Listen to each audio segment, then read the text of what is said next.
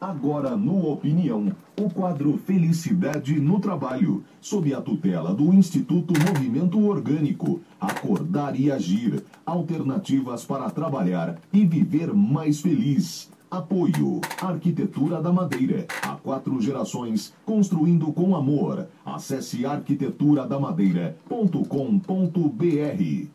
Fitato, moda que te faz sentir bem. Acesse www.fitato.com.br. Atopet, cuidando de seu pet e fazendo amigos. Nas praças do Giasse do Angelone da Fonte. Telefone 3041 1136. O perito avaliador de imóveis. Avaliações formais para inventário, separação e doação. Acesse operito.net ou telefone 3333-9333. Fibrato Biscoito Integral. Saúde e bem-estar para quem faz e consome. Acesse o site fibrato.com.br.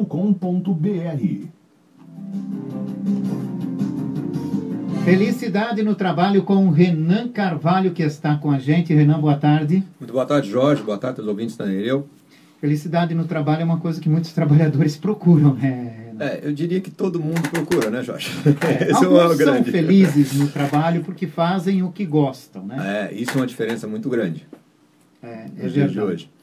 Hoje nós vamos, nós vamos tratar também de um assunto especial para quem é líder ou para quem tem a função de uma liderança em uma empresa, até mesmo em casa, às vezes a gente precisa exercer a nossa liderança e temos que estar atentos a algumas situações. Renan, como é que o líder, como é que ele, ele pode fazer para que seus comandados produzem mais e, ao mesmo tempo, descobrem nisso a felicidade, né? É, isso aí é a pergunta de ouro, né, Jorge? É, a gente tem trabalhado nisso lá no, no, no, nosso movimento já há bastante tempo, né? Já, já, desde a época que eu trabalhava com consultoria, que eu trabalhei né, um, quase 10 anos com consultoria, e, e eu, eu, cheguei a me frustrar muito, porque uh, um dos grandes objetivos que eu tinha sempre foi construir ambientes mais felizes nas empresas. Eu queria ver as pessoas indo para o trabalho e viver é, naqueles, naquelas oito horas ou mais de vida que estão na, que está naquele ambiente, né? Que ela sentisse que aquilo lá realmente fosse vida, fosse um local que ela gostasse de, que ela tivesse prazer, que ela se sentisse muito bem ali, né? Uhum. E infelizmente a maioria das vezes o que a gente vê é o contrário, né? A gente vê que as pessoas elas ficam desesperadas para chegar ao final do expediente, né? Ou para chegar ao final de semana, ou para chegar ao final do ano, para as férias, né? Então, ou para chegar ao final da, da, da vida de trabalho, né? Para se aposentar. Então, é, isso aí me, me, incomodava muito, né? E, e, uma das coisas que a gente se dedicou bastante foi, foi se não existia um jeito diferente de liderar. Né? E, e a gente foi atrás e viu que no mundo existia existem maneiras diferentes. Existem, existiam organizações, um pouco até exóticas para o mundo da administração, onde as pessoas parecia que tinham um engajamento muito alto, que gostavam muito de estar lá, que gostavam muito de estar participando. Todas as pessoas que trabalhavam na empresa praticamente é, trabalhavam fazendo aquilo que gostavam realmente. Né? E a empresa dava muita autonomia, dava, dava um, um, uma forma de gerir, uma forma de liderar, onde todos participavam. Então havia alguns elementos que eram muito diferentes daquele padrão que a gente conhece no, no, mercado de trabalho, nas empresas, que é o padrão hierarquia, o padrão chefe manda, quer obter resultado, coloca os resultados para as pessoas rodarem os processos e alcançarem isso. Então o padrão era muito diferente. E, e o desafio nosso foi como então nós conseguimos é, aprender e, e, e colocar esse padrão para funcionar. Até porque nos dias de hoje é muito mais difícil a gente liderar como liderava antigamente. Né? Antigamente era fácil liderar porque a, o próprio título, a hierarquia, já colocava as pessoas num estado de obediência. Né? E, e, e, própria, e, as próprias pessoas também não tinham tanto acesso à informação né? e acabavam acreditando que aquela era a única vida que elas podiam ter. Né?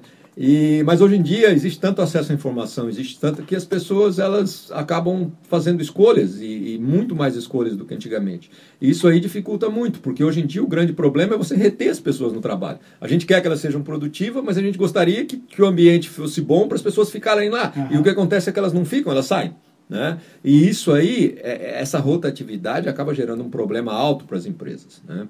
Então, é, o desafio nosso foi realmente a gente encontrar esse jeito, o que, que essas lideranças dessas organizações diferentes começaram a fazer diferente para que as pessoas realmente gostassem do ambiente. Né? E para isso a gente viu que né, existem alguns pensamentos cristalizados, alguns paradigmas, algumas, algumas crenças que muitas dessas lideranças têm, que, é, que, tinham, que era totalmente diferente do, do padrão. Né? E, e, a gente começou a tentar, então, ver se não era possível é, a gente quebrar algumas dessas, desses paradigmas tradicionais e inserir algum desses novos pensamentos né, que, que fizessem com que o ambiente mudasse. Né? Tem dois, dois, dessas, dessas, dois desses paradigmas, dois dessas crenças são críticos, fundamentais. Né? O primeiro é acreditar que é, as pessoas são passíveis de de receberem rótulos.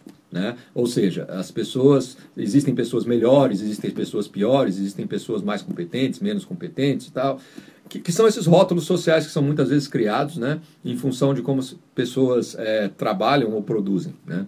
Então, isso aí, a gente viu que nessas outras organizações onde o pessoal era muito feliz, eles abandonavam esses rótulos. Eles criavam um ambiente onde todo mundo é, né, participava ativamente e quem errasse trazia o erro à tona e todo mundo ajudava o erro a ser corrigido, certo? E não aquele ambiente muito hierárquico e muito mecânico, aonde quem erra não vai, não vai cumprir um padrão, e se não cumprir o padrão não vai alcançar o resultado, então ele é visto como uma pessoa menos competente que as outras. Resumindo, quanto menos chefe, melhor. Quanto menos chefe, melhor. Por quê? Porque é, é, as pessoas naturalmente, aí a gente for, for ver a natureza das pessoas, mesmo a natureza humana, as pessoas não gostam de ser controladas, certo? Ninguém gosta de ser controlado, certo? Então a pessoa se submete a isso num trabalho porque ela acha, porque ela precisa, né? Ela precisa porque tem as contas para pagar, porque tem todo. Mas assim que ela pode, na primeira oportunidade, ela sai e vai, vai, vai querer ser autônoma, vai querer fazer algo por conta dela. Pode ser em casa, ela vai fazer uma comida do jeito que ela quer, ela vai é, jogar um futebol com os amigos do jeito que ela quer. Então, é, é, se ela se submete a um ambiente de muito controle, ela naturalmente ela vai estar desmotivada. Né? Então a gente precisa mudar um pouco o ambiente para que as pessoas sintam que elas estão num ambiente. Oxe, opa, aqui eu faço o que eu gosto, eu participo das decisões, eu estou agindo né, de uma forma natural, eu, eu, me relaciono bem, porque todo mundo consegue se entender. Então é preciso mudar, criar esse ambiente onde as pessoas participam, né, que seja livre desses rótulos, ou seja, se alguém errar, todo mundo ao mesmo tempo já ajuda essa pessoa a corrigir. E, e isso aí faz com que, o, com, com que as pessoas estejam mais felizes e, por consequência, sejam muito mais produtivas. Né? Inclusive, eu estava vendo uma pesquisa hoje, muito interessante, é, lá nos Estados Unidos, de um, de um, pesquisador chamado Sean Anker, de Harvard, e eles estão é, fizeram uma análise, um estudo bem, bem elaborado sobre essa questão do quanto que as pessoas estão felizes nos ambientes de trabalho, e eles viram que no mundo tem um padrão que precisa ser quebrado, né?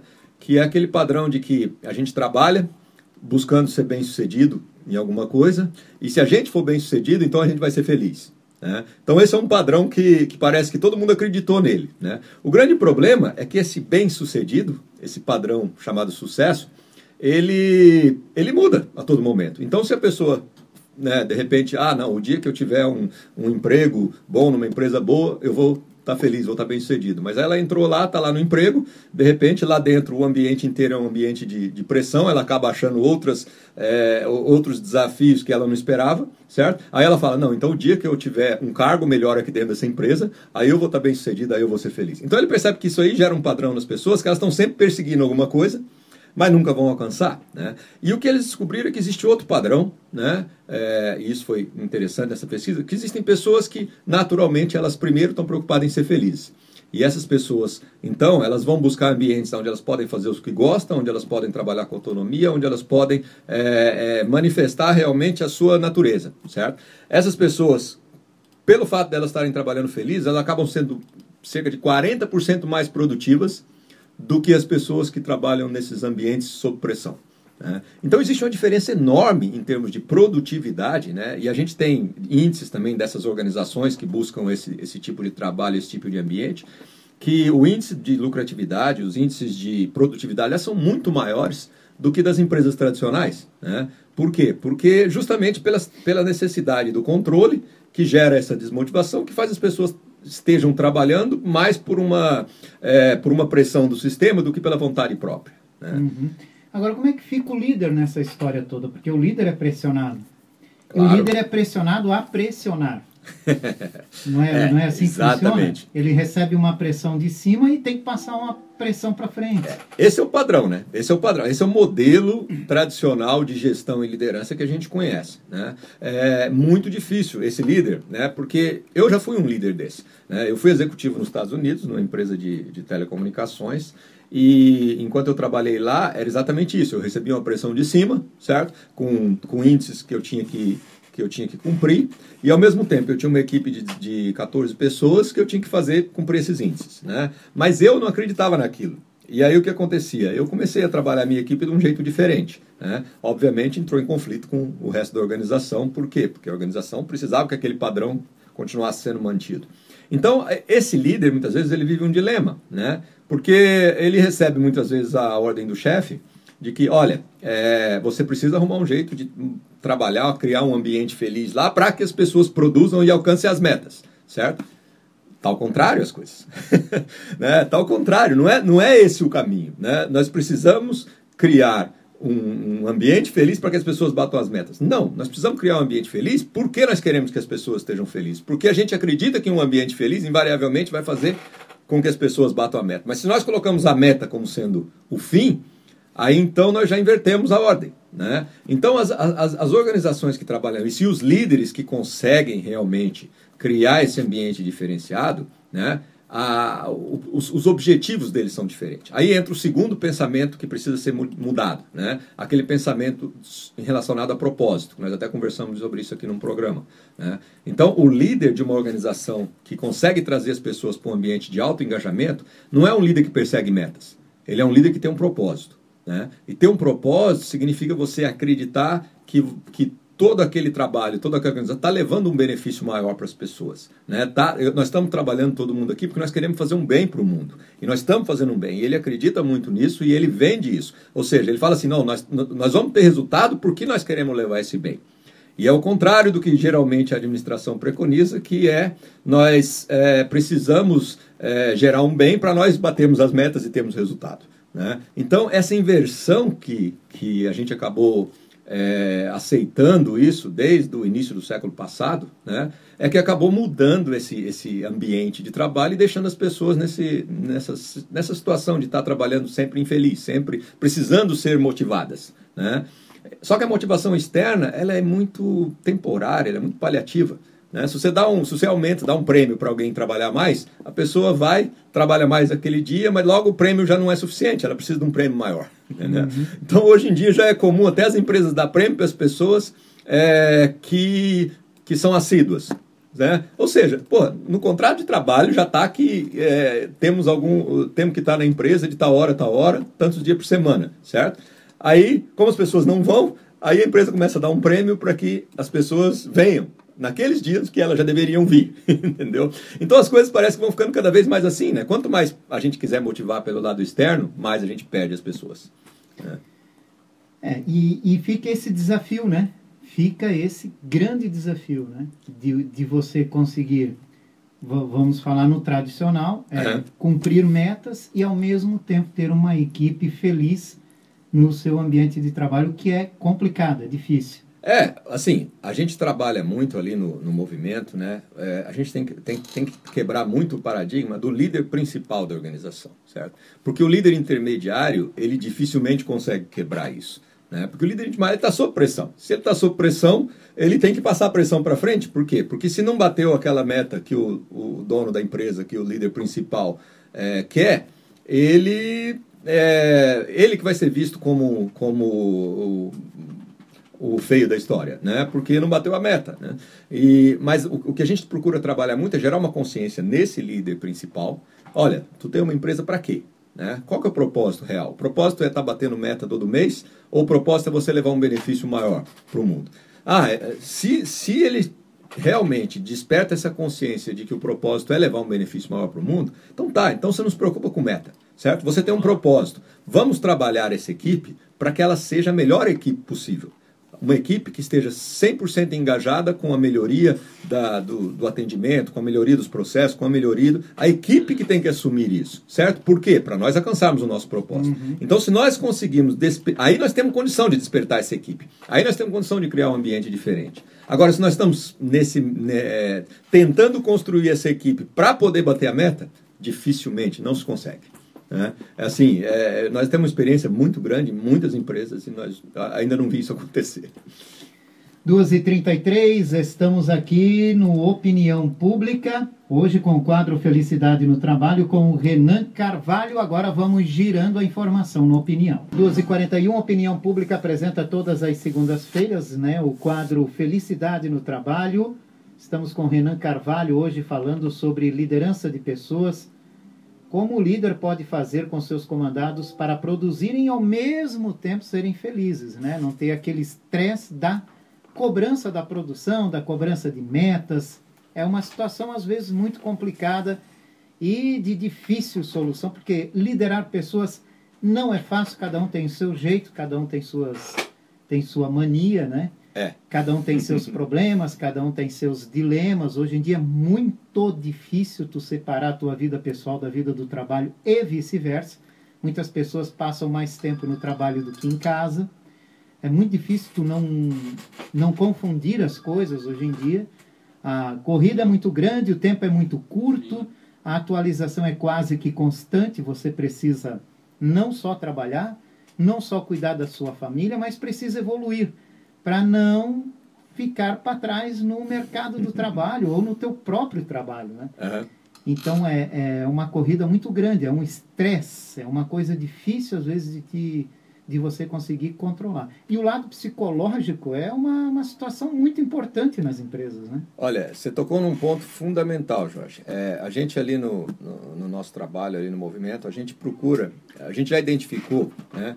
Que as mudan a mudança, né, e a mudança significa a gente criar um ambiente diferente, ela tem três etapas. Né? A primeira etapa é liderar a si mesmo.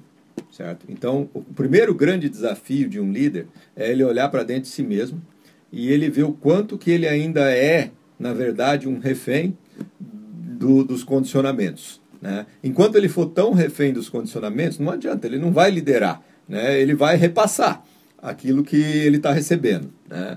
Então, o liderar a si mesmo exige que o líder comece a, a enxergar realmente o que faça sentido para ele, para a vida dele, né? que faça sentido no contexto de, de ser feliz e de estar levando felicidade para, para os seus próximos, né? É, e ele entender que é, emoções negativas, né? tipo medo, angústias, ansiedade, estresse, tudo isso né, é, são elementos que vão é, dificultar e dificultar cada vez mais o engajamento e, e, e a liderança, né, o, o, o, ato de exercer liderança com as pessoas. Né? Então, o líder que toma consciência disso e começa a trabalhar é, no sentido de é, é, levar adiante né, um, um, um, propósito que tem a ver com a sua natureza, com aquilo que ele gosta de fazer, com aquilo que faz sentido para ele. Né? Esse é um primeiro grande passo. E um segundo grande passo é ele entender que as emoções negativas são frutos de crenças distorcidas que ele tem. E ele precisa trabalhar isso para que ele tenha o controle dessas, dessas emoções negativas. Né? Então é uma coisa que a gente trabalha bastante, porque um líder ansioso, certo? Ele vai passar para a equipe ansiedade. Né? Um líder que está estressado, a equipe vai entender só uma mensagem. Ele pode falar o que ele quiser, mas a equipe só vai entender estresse da mensagem dele. Porque a, a, as pessoas elas enxergam o, a atitude, elas não, elas não escutam muitas palavras. Uhum. Né? Elas enxergam o que o líder está fazendo. Então, é, o comportamento e a atitude né, que, que vem muito desse, desse estado emocional que o líder conduz e carrega, e esse estado emocional vem muito do que ele acredita no momento, o que, que ele enxerga e o que, que ele, é, por exemplo, se ele enxerga um problema, um desafio como um, algo terrível ou como uma desgraça, ou se ele enxerga um problema, um desafio como uma oportunidade de aprendizado, de melhoria, né? pode ser o mesmo problema, mas o, o jeito que o líder enxerga essas duas coisas gera um estado emocional diferente para ele. Né? E se ele consegue é, levar isso para o lado da oportunidade, do desafio, as pessoas também acreditam nisso e vão abraçar a causa junto com ele. Agora, se ele traz isso para um lado de uma ansiedade, de um estresse que muitas vezes ele mesmo não consegue controlar, as pessoas, obviamente, vão fazer essa leitura. Né? Então, o ambiente nosso aqui é um ambiente de estresse. Né? Então, esse liderar a si mesmo é o primeiro grande passo. O segundo grande passo é eu conseguir liderar pessoas próximas. E quando eu digo pessoas próximas, eu não estou falando da empresa, não. Né? Eu, tenho, eu tenho que conseguir liderar, no mínimo, minha família, no mínimo, meus filhos, minha, meu marido, minha esposa, quem tiver ao meu lado. Eu tenho que ter condições de, de transmitir essa mesma segurança, transmitir essa mesma tranquilidade de como eu estou trabalhando, do porquê eu estou trabalhando, para que as pessoas também enxerguem um, um, um, um líder de família feliz né? Porque se as pessoas em casa enxergam um líder de família ansioso e, e estressado, né? se os filhos enxergam um pai ansioso e estressado, o que, que os filhos vão pensar sobre o ambiente de trabalho? Olha, eu não sei se vale a pena eu estar estudando, não, porque, porra, depois lá na frente eu vou ver meu pai lá é, trabalhando e aí como é que ele está? Todo estressado, né? Não consegue nem conversar direito com a gente, não consegue. Então isso aí a, a, própria juventude começa a pegar. Então quer dizer, liderar pessoas próximas significa eu preciso estar bem comigo mesmo, eu preciso estar no controle de minhas emoções, eu preciso saber o que eu estou fazendo, saber para onde eu estou indo, para que então a minha família também abrace essa causa. Né? Então isso aí passa por um exercício de liderança de si mesmo e aí então é, eu, eu consegui também né, sair daquele padrão, isso a gente conversou num programa inteiro aqui já, sobre a gente sair do padrão de, de querer a obediência das pessoas para entrar num padrão de querer realmente o engajamento e a responsabilidade das pessoas, que é um padrão totalmente diferente. Quando nós lideramos com título de autoridade, quando a gente tem muito esse negócio de falar para as pessoas o que, que elas têm que fazer, de dar sugestão, então nós estamos no padrão obediência, certo? As pessoas elas não vão assumir a parte delas, da, da responsabilidade, se nós permanecemos nesse padrão. Então nós temos que mudar o padrão e ser um líder que questiona mais. Ser um líder que não tem as respostas. O líder não precisa. Hoje em dia, o líder não precisa ter a resposta, até porque não existe resposta mais. O ambiente é imprevisível. O que nós precisamos é criar novas soluções. E para criar novas soluções, o líder precisa fazer perguntas e, e, e deixar as pessoas extrair de dentro de si né, as soluções e, e, as ideias que permitem a gente a, a, a trilhar um caminho é, desconhecido. Né? Então, esse, esses são os, os, paradigmas a serem mudados. Né? O liderar a si mesmo, liderar pessoas próximas. Aí sim nós vamos estar num padrão para a gente construir uma organização diferente onde a gente traz pessoas e aí essas pessoas realmente podem desenvolver uma organização diferente, onde todo mundo esteja engajado, todo mundo seja responsável, todo mundo esteja feliz, todo mundo saiba que é, é, não, não tem esses julgamentos que geram emoções negativas, mas nós podemos. Então são vários elementos aí que constituem um ambiente diferente, né? E que começa com o líder olhando para dentro de si mesmo. Né? Olhando para dentro de si mesmo, eu sou um líder, né? eu tenho muita ansiedade, eu tenho muitos problemas. Pô, hoje em dia isso parece que é um padrão na sociedade. Né? Muitos e muitos, muitos e muitos líderes, empresários que, que vivem nesse estresse. Né? Eles próprios vivem nesse estresse. Às vezes eu converso com alguns que eles próprios não conseguem tirar 15 minutos para tomar um café. Né? Então, se eles estão vivendo assim, né, o que, que eles estão passando de mensagem para toda a equipe e para seus familiares? Então, esse, esse é o primeiro desafio. Né? Olhar para dentro de si mesmo e ganhar o controle sobre si mesmo. Primeiro eu tenho que mudar, né? Exatamente. Depois... Primeiro eu tenho que mudar. Aí eu posso olhar para a empresa e querer que as pessoas façam algo diferente. Né? Leonardo de, Lu, de uh, Leonardo da Letuca está ah, dizendo sim. aqui boa tarde Renan, estamos na, na escuta. Você também participa no 92272466, que é o nosso WhatsApp. Fernando está perguntando para o senhor sobre o livro do James Hunter, o Monge e o Executivo, ele diz que está no terceiro livro já. Ah, está no terceiro dele? Ah, tá legal. No terceiro dele. Sobre essa forma que ele está expondo sobre como liderar. É, o, o, James Hunter ele trouxe muito essa liderança servidora, né? Que ele já quebrou um paradigma. Foi muito legal esse, esse livro dele. Inclusive é um dos livros que até hoje é um best-seller, né? Já tem não sei quantos anos que ele ficou como o número um mais vendido dos livros de não ficção. É, e ele ensina muito isso, né? que o, o, a, a, pirâmide inverteu, ou seja, o que, que é a pirâmide? Aquela hierarquia, aquela estrutura hierárquica, ela, ela, na verdade ela existe ao contrário agora. O líder não, tá, não tem que estar tá mais na frente puxando a equipe. O líder tem que estar tá por trás, apoiando a equipe. Né? E quem toma as decisões mesmo é quem está lá na frente. Então, por isso que as pessoas têm que. A gente tem que conseguir desenvolver esse nível de responsabilidade e de engajamento nas pessoas para que as pessoas então assumam a responsabilidade, tomem as decisões de acordo com os, os valores e o propósito da empresa e o líder seja um apoiador disso. Né? Então isso aí é mudar um padrão, porque hoje em dia qualquer pessoa que assume um cargo de liderança ou que desenvolve sua empresa ou sua organização, a primeira coisa que ele está pensando é ele tomar as decisões e colocar as pessoas dentro de processos para que sigam aquilo que ele está estabelecendo. Né? Principalmente aqueles modelos de planejamento engessados também, que o pessoal cria muito, né? que são planos que o próprio líder costuma criar muitas vezes com a ajuda de uma consultoria. Ah, o ano que vem nós temos que atingir tal meta, certo? Isso aí engessa todo um contexto para que as pessoas sejam obedientes àquele plano. Né? E, e, e, e, o contexto hoje diferente, que a gente está percebendo que muitas organizações estão entrando, é que, gente, é, o plano tem que ser muito mais voltado para o presente do que para o futuro. Certo? Nós temos que planejar como que nós vamos atuar melhor agora, como que nós vamos atender melhor o cliente, como que nós vamos otimizar nossos custos agora, o que, que dá para a gente fazer nesse momento, certo? Aí as pessoas conseguem enxergar melhor o contexto, participar melhor das decisões, né?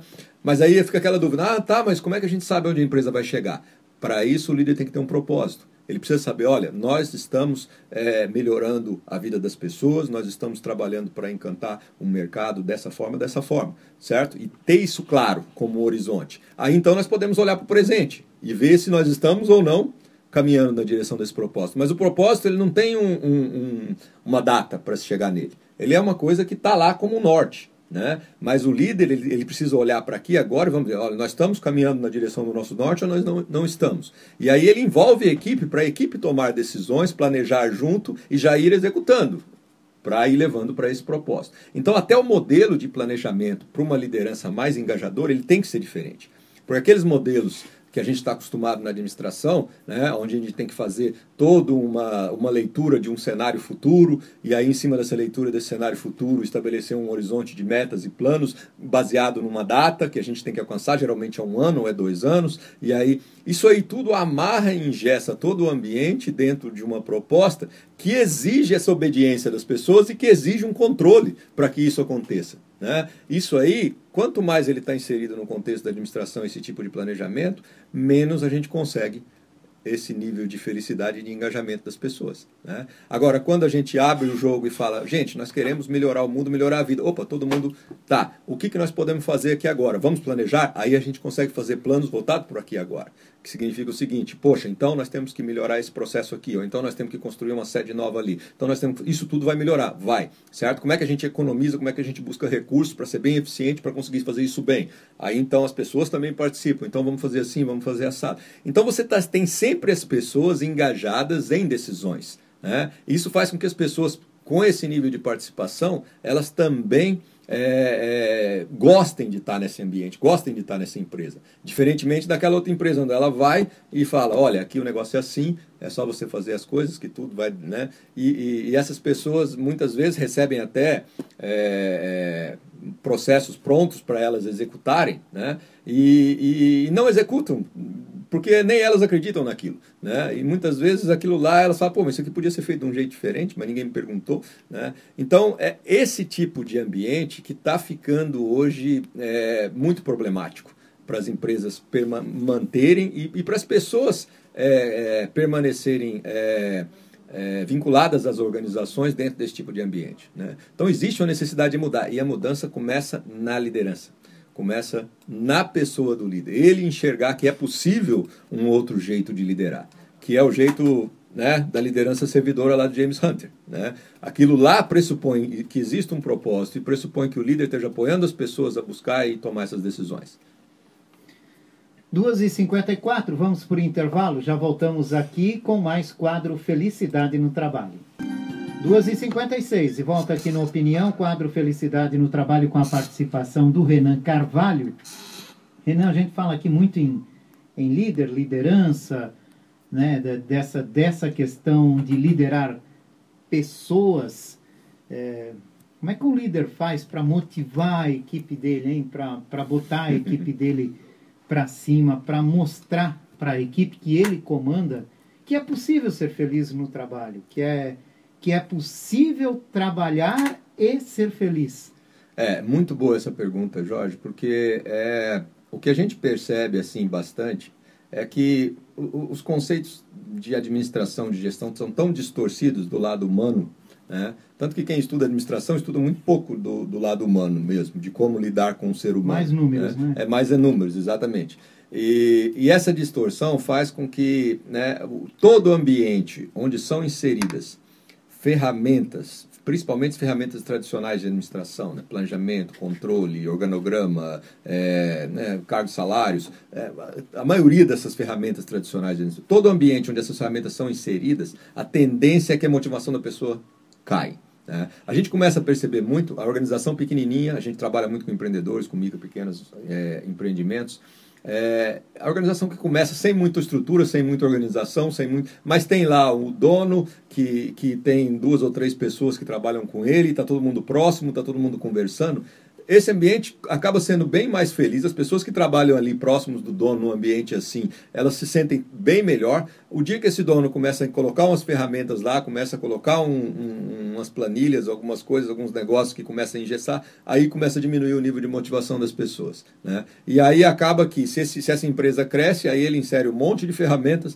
aí dali para frente o nível de motivação das pessoas vai lá embaixo. Então a gente percebe que existe uma relação quase que direta entre ferramentas tradicionais de gestão e a motivação das pessoas. Né? É, o próprio Peter Drucker, que foi um, estu um estudioso, um dos maiores estudiosos de administração do nosso tempo, né? ele tinha uma frase muito interessante, que ele dizia o seguinte, que a maioria das ferramentas de gestão elas só servem para atrapalhar o trabalho das pessoas. Né? Olha bem, o próprio Peter Drucker falava isso, né? mas atrapalhar por quê? Porque tira esse elemento que, que, que faz com que as pessoas queiram contribuir e queiram estar presentes ali dentro. Né? Então, o desafio de motivar, ele, ele existe porque existe essa desmotivação né? que o próprio ambiente causa. Então, a gente precisa motivar as pessoas porque existem coisas que nós estamos fazendo na empresa, na organização, que estão desmotivando as pessoas, certo? E que, e que criam um ambiente desmotivador. Né? Então, é, é, o, um outro estudioso famoso de administração agora, que é o Jim Collins, que também no nosso tempo está um dos maiores, ele tem vários livros escritos aí, né? Empresas feitas para vencer, feitas para durar, tal, vários estudos bem interessantes. Ele traz também uma frase que é muito interessante, que é, é bem, bem é, ousada, né? É, ele fala assim que a gente não, não, não todo todo dinheiro que uma empresa gasta para motivar as pessoas é um dinheiro desperdiçado certo? A única coisa que a empresa precisa fazer é parar de desmotivá-las, né? Ou seja, é, o que existe realmente é, são contextos ligados a ferramentas e atitudes de um líder que ainda é, acredita muito no tradicional. Essas ferramentas e atitudes elas estão continuamente desmotivando as pessoas. Quando o líder toma consciência disso, né, e ele começa a eliminar da sua organização tanto essas atitudes né, quanto essas ferramentas, ele começa a perceber que naturalmente as pessoas vão aumentando o nível de motivação. E que não precisa fazer força para motivar as pessoas. Né? Aí tem o Daniel Pink, que é um estudioso da motivação humana, que ele traz um livro chamado Motivação 3.0, onde existem mais de, de 40 anos de pesquisa sobre motivação das áreas da psicologia, da economia comportamental, e que mostram que é, o ser humano ele é automotivado.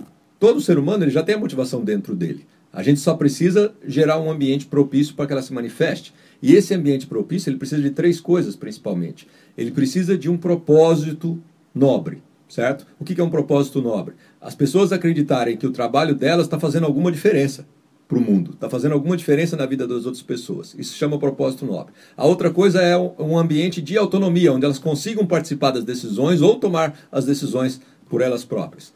E a última coisa é um ambiente que permite com que elas façam o que gostam e que estejam se auto-aprimorando naquilo que fazem. Que elas estejam aprendendo mais coisas, estejam se desenvolvendo naquilo que elas façam. Qualquer ambiente que consegue é, gerar essas três coisas, né, propósito, autonomia e, e uma possibilidade de auto-aprimoramento naquilo que a pessoa gosta, ela vai ter pessoas 100% motivadas. Ela nunca vai precisar motivar as pessoas, porque naturalmente essas pessoas vão querer estar nesse tipo de ambiente. Então, o desafio nosso é a gente entender isso, transformar a nossa organização de um ambiente que a gente chama de comando e controle, que é um ambiente desmotivador, para um ambiente que a gente chama de orgânico, que é um ambiente que cultiva essas premissas, onde as pessoas vão lá porque gostam e porque estão comprometidas realmente com, com o que a empresa faz. Certo, olha, eu tenho participações aqui também pelo WhatsApp, você também pode participar Nosso telefone é 9227-2466. O Vargas está dizendo que numa sociedade onde capital está na mão de punhados de pessoas e regem toda a cadeia produtiva e principalmente no lucro final, não acredita ele que de nada adiantará ficar discutindo filosofia ou outras ou outros assuntos sem antes discutir remuneração justa por um trabalho justo. Segundo Vargas, né, a opinião sim, dele. Sim, legal. Precisamos de uma economia aberta onde quem produz saiba o valor do trabalho. É com isso sua inserção justa na sociedade é a opinião dele. Gostei muito da opinião do Vargas. É, realmente, se a gente for olhar esse contexto é, é, administrativo de comando e controle, e se a gente for colocando isso numa abrangência cada vez maior, a gente vai perceber que isso que ele falou está coberto de razão. Ou seja, nós estamos vivendo um capitalismo onde poucos realmente, realmente ganham muito, certo? Onde a desigualdade, o nível de desigualdade só aumenta. Se a gente pegar todos os países capitalistas e for analisar como está o nível de desigualdade, eles vão, a gente vai perceber que ano após ano as pessoas é, são menos pessoas que ganham mais dinheiro, né? Então isso aí nesse contexto é, é, é, muito difícil da gente é, enxergar um jeito de mudar isso, certo? Por isso que a gente não pode olhar muito para o macro. Né? A gente tem que olhar mais para o micro. E se a gente olhar para o micro, significa o seguinte: existem organizações, existem pessoas trabalhando de um jeito diferente, mesmo nesse contexto capitalista grande. Né? Então, isso aí, é, quando, a gente, quando eu comecei a, a desenvolver esse estudo, eu percebi que existem, existem muitos, e na verdade existem cada vez mais é, hoje já existem movimentos e tendências a nível de mundo que estão trabalhando duro para que essa consciência, essa nova consciência surja. Né? Aqui no Brasil, por exemplo, existem modelos, é, existe um, um, modelo lá de São Paulo chamado Metanoia, existe o capitalismo consciente, existe o sistema B, existem vários, várias tendências a nível de Brasil, né? e o nosso movimento orgânico é uma delas, que estão é, é, procurando desenvolver uma nova mentalidade né, e procurando trazer empresas e pessoas para uma nova mentalidade, porque é, o, o, a gente está percebendo claramente que não funciona, esse, esse padrão capitalista do mundo não está funcionando. Né, e a gente precisa de desenvolver um trabalho para mudar. Só que a gente não muda isso de cima para baixo. A gente muda isso, como eu disse, começa, começa a mudança conosco dentro da gente mesmo. A gente muda, a gente começa a mudar as pessoas próximas, a gente começa a mudar os ambientes que estão próximos a nós, e aí sim nós vamos levando essa mudança né, para a sociedade. Agora, a gente tentar olhar o lado de fora e falar assim, não, precisamos mudar tudo lá, aí realmente é, é extremamente desmotivador e frustrante, porque nós não temos essa, essa força para mudar o lado de fora. Nós não temos força para derrubar os, os capitalistas que estão dominando um pouco do, do. A única força que nós temos é nós mesmos. Isso sim. Né? Se, nós, se nós mesmos exercemos um consumo consciente e pararmos de comprar tanto como a gente compra, nós estamos derrubando grande parte desse capitalismo que depende das compras, que depende dessa escravização da, do, do consumo para que as pessoas sempre estejam comprando e aí então esse dinheiro vai para essa mão de poucos. Né? Tá certo. Quero agradecer a tua participação. Segunda-feira que vem tem mais aqui o nosso quadro Felicidade no Trabalho. Muito obrigado, Jorge. Obrigado aos ouvintes que, que trocaram uma ideia aí conosco. E na segunda-feira que vem nós estamos aí de novo. Valeu, um abraço. Um abraço, Renan Carvalho, que participou com a gente do quadro Felicidade no Trabalho, que volta na próxima segunda-feira, às duas da tarde, três e cinco.